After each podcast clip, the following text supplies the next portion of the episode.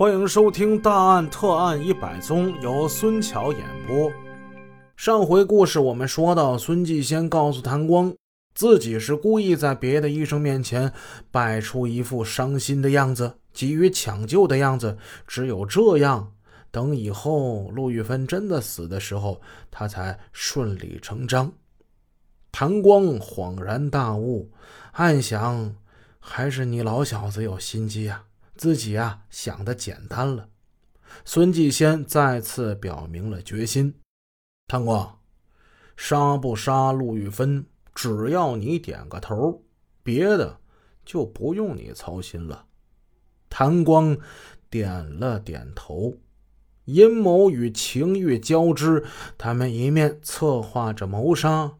一面放荡的在床上鬼混。当夜，孟一夫在医院值班，孙继先对陆玉芬谎称在市里开会，来谭光家住了一宿。孙继先说：“将来我们有了更多的钱，咱们可以再去珠海开医院。我们以后啊还去俄罗斯开医院呢。冬天咱们就住珠海。”夏天，咱们住在俄罗斯；春天、秋天，咱们再回沈阳来。哎，你不是喜欢孟兰吗？让她给你做儿媳妇呗。哎呀，那感情好啊！那咱们又成了儿女亲家了。咱们这叫亲上加亲呐！孙继贤大笑。哎，谭光心事重重，大煞风景的长叹一声。我担心呐，这一切都是永远不可能实现的梦想啊！孙继先明白谭光最担心的是什么事儿，看了看墙上的日历，好，你看着啊，今天这不是十一月十八号吗？我就让他二十四号死。日历翻到了十一月二十四日这一页，早上五点，孙继先醒了。他醒后的第一件事就是侧过脸看看睡在身边的妻子陆玉芬。此时已经醒了，正无言的看着他。孙继先知道，明天是约定陆玉芬去大连看儿子的日子。他精神好，可能跟这件事有关系吧。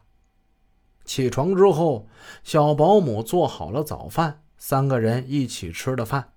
七点钟，楼下汽车喇叭响，孙继先让小保姆下楼，告诉接他上班的吴九波，他今天不到班上了，在家里陪伴病人一天。小保姆回来之后，孙继先也放了他一天假。这屋里现在就除了他夫妻二人，再没别人了。又到服药的时间了，孙继先倒了一杯温开水。服侍陆玉芬，先服了医生开的药，然后又吃了十五粒他开那乳香散。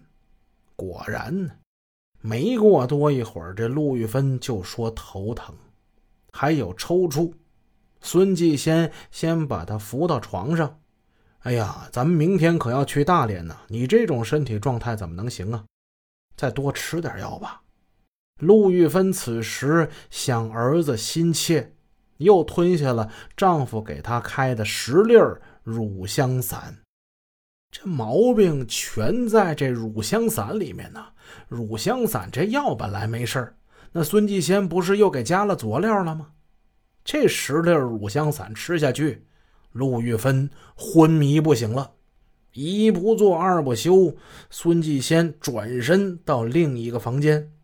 从鞋盒里取出一个有人拳头那么大小的一个撑皮鞋的那塑料气囊，他用剪子把这东西剪开，返回卧室，一狠心把这东西狠狠的就扣在陆玉芬嘴跟鼻子上了。陆玉芬喘不上来气儿，她难受啊，她手脚在那挣扎着。但怎奈他本身就是一个虚弱的病人，他能有多少劲儿啊？没挣扎多一会儿，他就一动不动了。孙继先怕他不死，按了十多分钟，确信自己老婆一动不动，他用手摸了摸他腕子上这脉，脉已经没有了，这说明心脏已经不跳了。嗯，孙继先松开了手。可怜这善良贤惠的陆玉芬，直到死，她也想不到是她这亲爱的、共度患难的丈夫残忍的将她杀死。孙继先很冷静，他先把屋子收拾一下，将房门一锁，他就出去了。大约是三个小时之后，他回来了，手里拿了一件在太原街。买的五百多块的女士马海毛衫，这是他模范丈夫疼爱妻子的物证。案发之后，孙继先在预审之中交代了杀害妻子的罪行，但是后来到了法庭上，他又翻供了。此事后话，咱们暂且不表。咱们接下来再看孙继先的表演。爱妻病故，悲痛万分。孙继先难过的病倒了，眼睛一度看不见东西。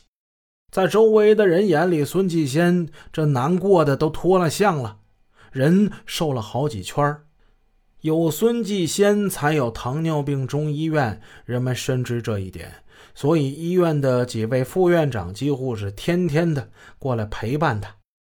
实在是有事儿，也得派别人来看着他，生怕孙院长受不了这个沉重的打击。他们夫妻感情那么好，孙院长一旦是一时想不开，再有个三长两短，那可怎么办？孙继先的外甥，医务科长刁伟昌更是孙家的常客。用孙继先的话，糖尿病中医院的副院长万恩林。尤文斌等干部都是他的铁哥们儿，他们都是孙继先以前在辽宁中医学院的老同学。尤文斌还是他的邻居，而万恩林早在1985年孙继先去深圳时就跟他一起干了。他们都是孙继先找来的，副院长的职务也是孙继先给的。糖尿病中医院是孙继先的，就差这个院名上没写上孙继先几个字了。孙继先的钱多了，他手也松，他不抠门，很大方，不知在什么时候就以什么什么的名义就给谁个几千块。钱这东西好使啊，他周围的同学、邻居、朋友这帮好哥们儿都拿孙继先奉若神明，他们都紧紧的跟孙继先捆绑在一起。他们深知，只要跟孙继先绑在一起，那绑住的不是一个人呐，那是前程，那是地位，那是金钱。这些像一道又一道无形的绳索，把这伙人牢牢地捆在一起。按照孙继先的嘱咐，陆玉芬的丧事是刁伟昌操办的。